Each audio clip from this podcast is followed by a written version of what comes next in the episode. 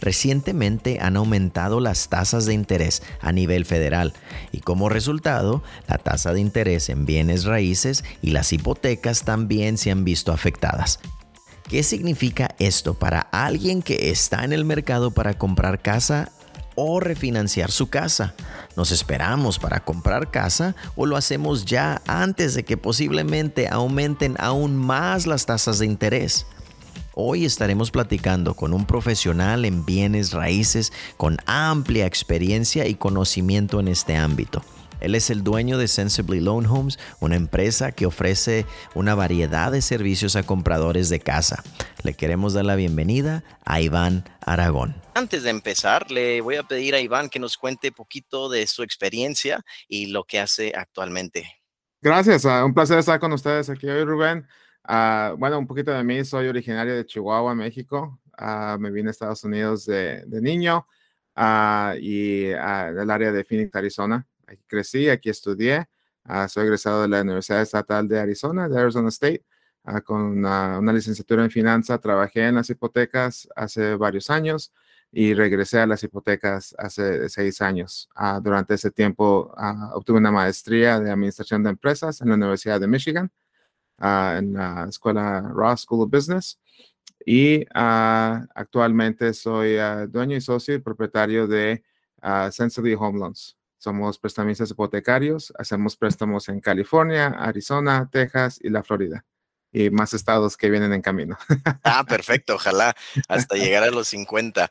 Exacto. Eh, y, más los territorios también. Ándale, exacto. Y precisamente por eso es que te invitamos, por, por, por tu extensa experiencia en, en, esta industria, en este mercado. Y, y vámonos a, a, rapidito a la primera pregunta, Iván. ¿Qué está pasando en el mercado de bienes raíces? Cuéntanos.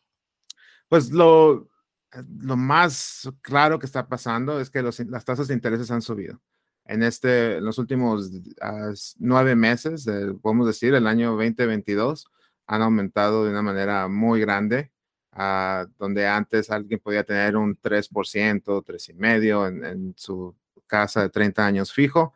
Ahora estamos hablando de un 6, 6,5, hasta en ciertos casos 7 o más.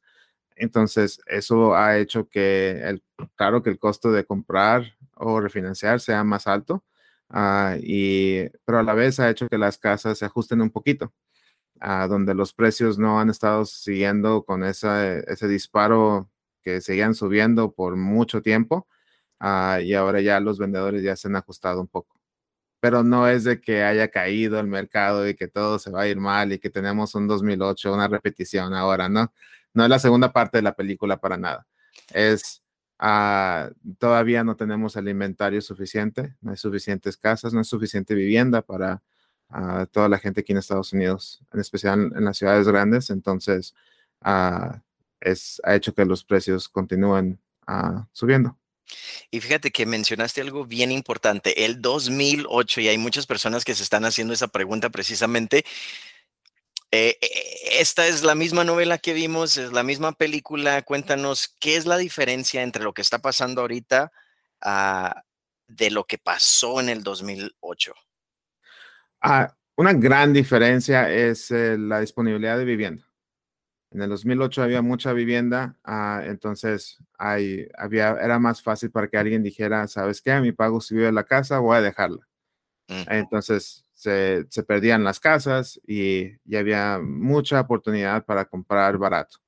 Hoy en día no. Hoy en día si alguien está por perder la casa, por decirlo así, hay una lista de 20 personas listas para comprarla. No va a llegar a perderla.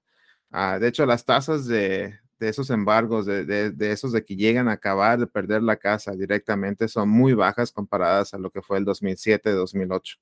Ah, conocemos el 2008 como ese gran número de, de la recesión, pero lo que empezó con las casas empezó desde el 2007.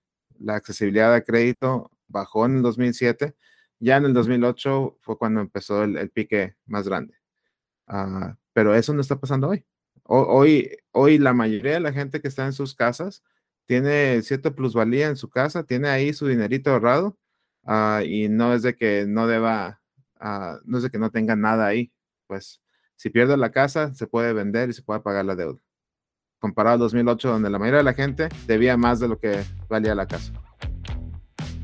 El siguiente es un mensaje de FinHabit Seguros. Para ti que trabajas por tu cuenta o que en el trabajo no te ofrecen un seguro médico. Recuerda que tu salud y la salud de tus finanzas van de la mano. ¿Por qué?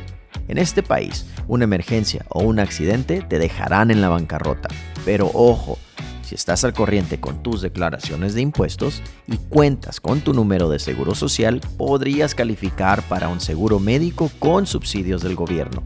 4 de cada 5 personas califican a un plan desde 10 dólares al mes o menos. A ver, siendo honestos, ir al cine sale más caro. Hay que aprovechar esta oportunidad antes que cierren las inscripciones. Si no tienes seguro médico, visita en internet la página finhabits.com barra diagonal seguros y pide ayuda completamente gratis para ver si calificas a los planes con subsidio del mercado de salud. Visita finhabits.com barra diagonal seguros. Ahora sí, regresemos a nuestro tema. hay muchísimas personas y yo creo tú lo ves a diario, Iván, que, que nos preguntan, oye, pues la, la, pregunta del millón, ¿no? Es, ¿me espero a comprar casa o no me espero? Eh, ¿Me lanzo a comprar una casa? ¿Qué, ¿Qué les tienes que decir a las personas que están en esta situación? Yo creo que mi respuesta le va a sorprender a muchos trabajando en esto, porque la, la respuesta es depende. Uh, creo que muchas veces cuando la gente me hace esa pregunta dice, ah, pues le pregunto a Iván, me va a decir que compre porque pues es un negocio, ¿no? pues la sí. realidad es que no es así. Uh, muchos de nosotros estamos en este negocio para ayudar a nuestra comunidad, para ayudarles a ser exitosos. Uh, entonces, la realidad es que una persona que está rentando ahorita y que puede comprar por algo similar, es, es algo que, que, pueden crear una riqueza en este país. La mayoría de la riqueza en este país y las divisiones económicas han sido bajo las líneas de, de ser dueños de casa o no. Eh, y hoy en día esa accesibilidad a comprar casa es mucho mejor a lo que era hasta hace un año. Vamos a decir, hace un año tenían las tasas de intereses más bajas, pero en la mayoría de los lugares, si tú ibas a comprar, vamos a decir, una casa de 350 mil, había una fila de 50 personas para comprarla y si querías ganar ese contrato, tenías que darle 50 mil, 100 mil o en algunos lugares mucho más para ganar ese contrato. Entonces, bueno, hoy puede que no estés dando los 50, 100 mil, puede que tengas más oportunidad de negociar, de hacer inspecciones, cosas que no, no se veían hace un año. Uh, y ese dinero extra, pues lo vas a estar dando en la, en la, mensualidad. Entonces, esa es la diferencia hoy en día. Uh, ahora, si alguien no tiene Uh, tiene una renta muy baja por alguna razón y no tiene la manera de tener acceso, lo que yo les recomiendo es de que se preparen, porque esas oportunidades vienen. Vienen, ahorita hay más programas, más, más accesibilidad para programas que ayudan con el enganche a la gente de, de ciertas categorías, uh, sea por su tipo de empleo, sea porque son compradores de primera vez, donde las tasas de intereses son un poquito más altas que un préstamo regular, pero pues se le da el acceso a alguien, ¿no? a comprar. No hay nada gratis en la vida con eso. Sí, claro, claro. Pero, claro. pero, es importante que, que si alguien está buscando comprar casa, está buscando una vivienda y está buscando entre voy a rentar y voy a comprar, que siempre explore la oportunidad de comprar, aunque piense que todo está mal. Es bueno, una Iván, buena oportunidad. Sí, y entonces hablando de comprar casas, ¿qué debemos de esperar? ¿Qué es lo que tú estás viendo con el precio de las casas? ¿Están subiendo? ¿Están bajando? ¿Van a seguir subiendo? ¿Van a seguir bajando? ¿Qué es tu opinión? En muchos lugares ahorita lo que estamos viendo es, uh, hay algo que es muy crítico en cómo, cómo se explica esto en los medios. Dice, las casas están vendiendo bajo del precio de oferta. ¿Qué significa eso? que las casas están muy baratas y que todo el mundo está yendo mal. No, lo que significa es de que la mayoría de la gente que está poniendo su casa a venta pensaba que su casa valía mucho más de lo que ellos piensan. Y a la hora, como decimos, a la hora de los trancazos, llegó la, llegaron las ofertas un poco menos, entonces se vendieron por menos. No significa que ellos no perdieron ganancia y que, que todo se está bajando, solamente que la expectativa de, como acabo de explicar hace poco, de que la gente me va a dar lo que yo quiera por mi casa, ya no es, ya no está ahí. Entonces ya está volviendo a la realidad. Junto con eso, ha habido, y con el incre incremento de tasas de intereses ah, especialmente para los préstamos de, de corto plazo, que son los que los inversionistas reciben, que van a comprar una casa y venderla dentro de seis meses. Muchos de ellos han dicho ahorita, ¿sabes qué? Corto mis, mis ganancias y voy a poner la casa a venta. Sí. Entonces, un, buen ejemplo es uh, recién en el estado, de, en, el, en, el, área de Phoenix, uh, en mi área local, uh, un gran número de las nuevas casas que han entrado al mercado son de personas que tienen menos de seis meses a un año como dueños de esa propiedad. Te dice que son los inversionistas que, que compraron pensando de que hey, la voy a comprar, no le voy a hacer nada, le voy a poner un poquito de pintura y lo voy a vender por 50 mil dólares más. Ahora dicen, no, no, mejor me salgo ya. Entonces están poniendo las casas al mercado. Mm. Y son los que también negocian porque quieren salir. Entonces no siempre es uh, lo, que, uh, lo que nos dice la ráfaga ahí de que, de que todo está yendo mal. No siempre hay que ver un poquito más.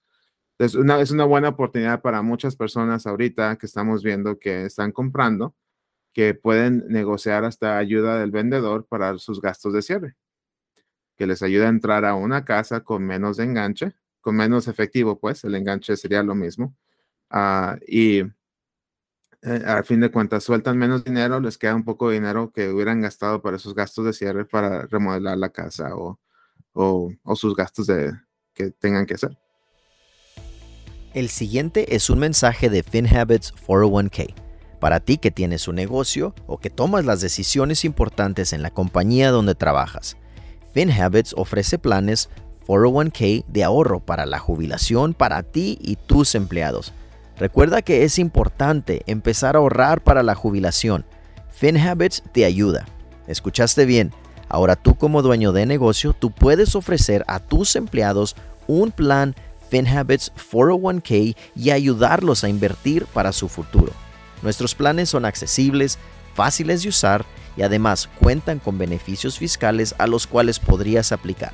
Llámanos ya para platicar sin compromiso al 1-800-935-7214. Ahora sí, regresemos a nuestro tema.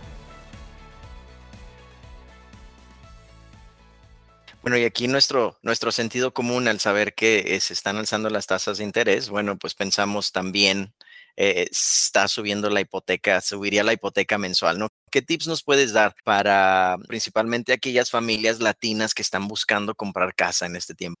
Creo que el tip número uno es que, que no piensen que ustedes saben todo. E, es muy difícil para nuestra comunidad en especial, ¿verdad? Si ya uh, muchos de nosotros venimos a este país, nos, nos hemos hecho todo de nosotros mismos y, y, y, nos ha salido todo bien, ¿no? O sea, no, no espero que nadie me explique no lo piensan así.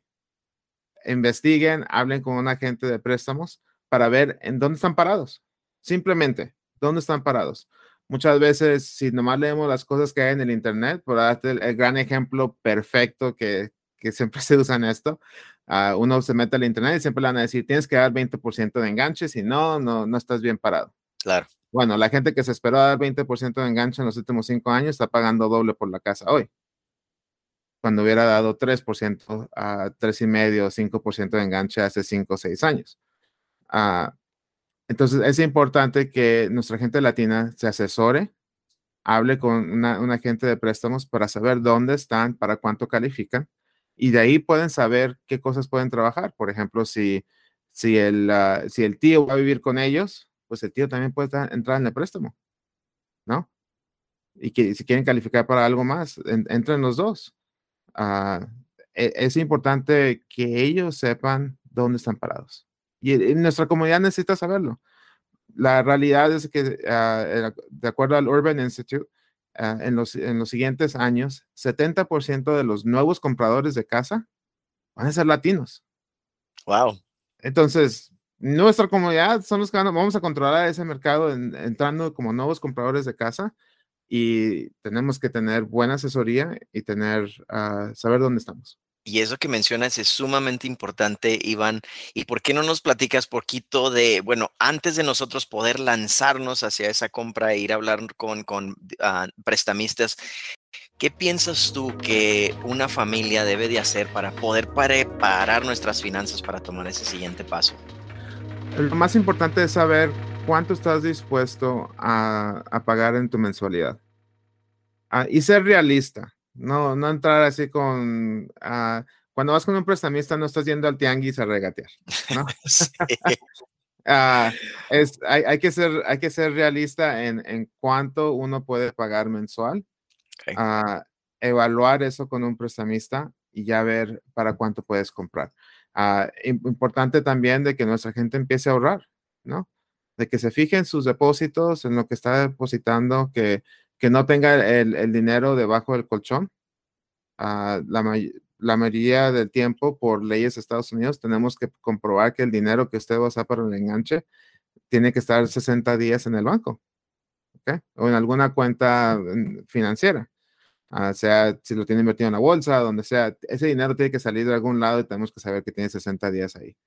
Entonces, no podemos decir que de repente sacó 30 mil dólares debajo del colchón ah, y que mucha de nuestra gente lo tiene. Ah, y es importante que, que hagan esos ahorros. Ah, además, es evaluar dónde está en su crédito, en su reporte de crédito, saber que si la información que se está reportando ahí es, es correcta.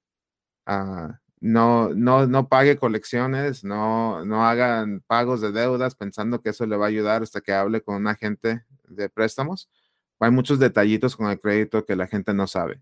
Ah, y, que, en realidad no, no lo van a saber porque a menos de que uno trabaje con el crédito todo el tiempo es cuando se sabe esos trucos. Ah, pero necesita, antes de hacer esos pagos, hable, que hablen con alguien. E, eso del crédito no tiene que sacar su crédito. Hay varios servicios. hay un servicio gratis mensual, perdón, anual, que el gobierno de Estados Unidos le provee a, todos los consumidores de Estados Unidos que puedan tener su, la información de su reporte de crédito.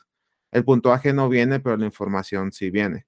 Entonces pueden verificar ahí de que si X tarjeta de crédito les contó un, un tarde cuando no debía, ah, entonces podemos alegar eso con la tarjeta de crédito. Llamar a ellos a que, a que no lo cambien. Ok, buenísimos tips, Iván estamos viviendo en un tiempo donde hay un, hay un nivel de incertidumbre, yo creo, no solamente dentro de bienes y raíces, sino dentro de la economía nacional. Y, y, podemos ver, ¿no? Que ya la Reserva Federal, por ejemplo, dijo, bueno, estamos tratando de combatir la inflación, al mismo tiempo estamos lidiando con una recesión que en muchas áreas es y en muchas áreas no es recesión también por los diferentes indicadores que van en contra de eso. Pero, pero bueno, digamos que siguen subiendo las tasas de interés. ¿Qué es, lo que, ¿Qué es lo que la familia latina necesita saber y tomar en cuenta en caso de que esto sí pase, en caso de que sigan subiendo las tasas de interés? Algo muy importante es tomar la decisión ahora. Ah, por decir, ah, hay gente que no tomaba la decisión. Uh, para darte un ejemplo, de hecho, hoy vi el caso de alguien de que me dijo, hey, si, si hubiera comprado casa, si me hubiera esperado hasta hoy a comprar casa, todo siendo igual, ¿cuál sería la diferencia? ¿No? Esta persona compró una casa como unos 400 mil dólares, dio poco de enganche, y la diferencia hoy son como 850 dólares en el pago. Mm. Por, si, no, si, no, si todo fuera igual, la transacción fuera igual, son como 850 dólares. Eso es bastante, no importa de quién seas. Claro, claro. son 850 son 850. Ah, entonces, si las tasas de interés siguen aumentando, ah, pues va a perder la oportunidad de comprar casa. Muchas, muchas personas. Ah, y van a pagar más al final. Ahora, si el otro lado también es correcto, si usted, si una persona compra una compra una casa hoy y las tasas de intereses bajan en el futuro, siempre puede refinanciar a bajar esa tasa de interés. Pero entonces la, aseguranza es de que la compra hoy y si siguen subiendo, pues ya la, ya la compré, ya, ya la hice. Claro. Pero si, pero si bajan, siempre se puede refinanciar a, a bajar eh, esa tasa de interés en el pago. Qué buen consejo. Eh, ah, junto con eso, hay muchas personas que hoy Ah, donde más se aplica esos aumentos de las tasas de interés son, tarjetas de crédito, autos y todo eso, ¿no? Entonces, hay muchas personas hoy que tienen bastante, por como han subido las casas, tienen bastante plusvalía y han considerado refinanciar para pagar tarjetas de crédito, para pagar todas esas deudas que puede que estén al 20, 30% de interés que van a seguir subiendo. porque esos intereses son variables, ah, y, empezar de nuevo. A esas personas también se les recomienda que hoy empiecen ah, y que puedan tomar esa decisión de refinanciar, pagar sus deudas. Volvemos a lo mismo. Si ellos pagan sus, todas sus deudas hoy con algo, con un interés fijo de hoy y los intereses bajan, pueden refinanciar después a bajarlo aún más. Sí, y esa y ese es muy buena movida, creo. Yo creo la, el, mensaje es vamos a tomar cartas en el asunto ya, ¿no?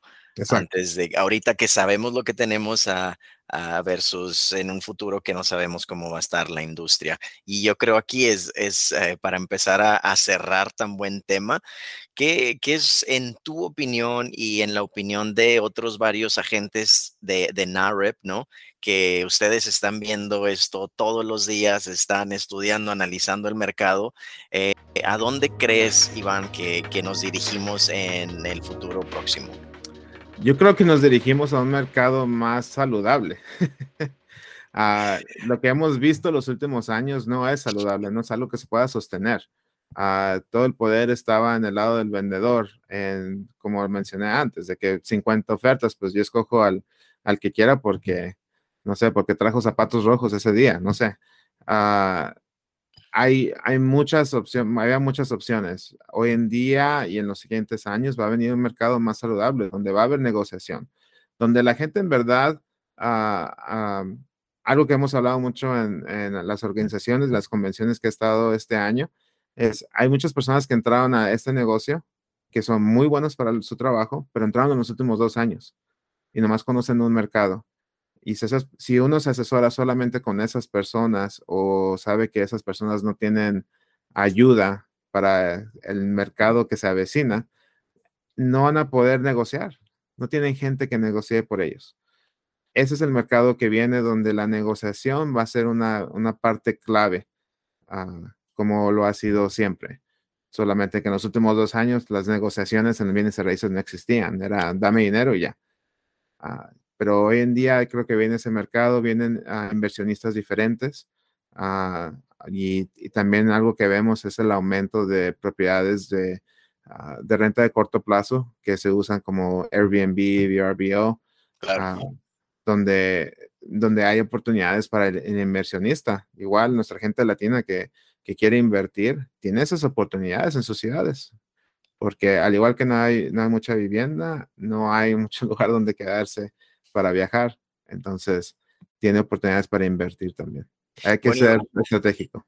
Sí, me gusta, me gusta tu optimismo, Iván. Ojalá y así sea. Me gusta la idea de poder pasar poquito más control al, al, comprador y, y, no necesariamente quitarle control al, al, vendedor, ¿no? Pero pasarle poquito más de ese, de ese control al, al comprador y, y dejar que la decisión últimamente, bueno, pues sea, sea mitad y mitad.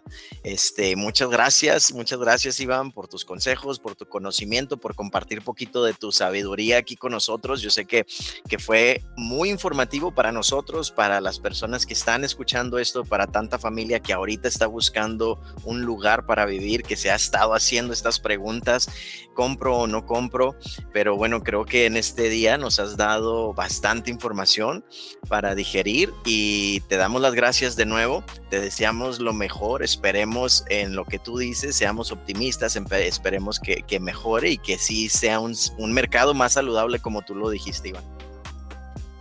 Quiero agradecer a nuestro invitado Iván por habernos explicado la condición de bienes raíces y por darnos esos buenos consejos que definitivamente debemos considerar al explorar la pregunta. ¿Debemos comprar casa o debemos esperarnos a comprar esa casa? Ojalá y este episodio te ayude a tomar una de las decisiones más importantes en nuestra vida y por supuesto la vida de nuestras familias el comprar una casa. Les recuerdo que hay más episodios que puedes explorar en Spotify, Apple Podcast o en la plataforma de streaming de tu preferencia. Síguenos para que no te pierdas nuevos episodios. Nos vemos pronto. El contenido de este episodio es solo para fines informativos. No debe de tomarse como una asesoría legal, de inversión o comercial, ni debe ser utilizado para evaluar inversiones, ni debe utilizarse para evaluar ninguna inversión o valor. No está dirigido a ningún inversionista o posible inversionista de FinHabits. Para obtener más información, consulte finhabits.com diagonal legal. El servicio de seguros médicos es ofrecido por FinHabits Insurance Services LLC, una agencia registrada con licencias en ciertos estados. En los demás estados, FinHabits Inc. ofrece la información solo con fines educativos. Toda la información no es una oferta de seguros en ningún lugar, excepto los estados con licencias. FinHabits Advisors no es fiduciario en relación a los productos o servicios de FinHabits Insurance Services LLC.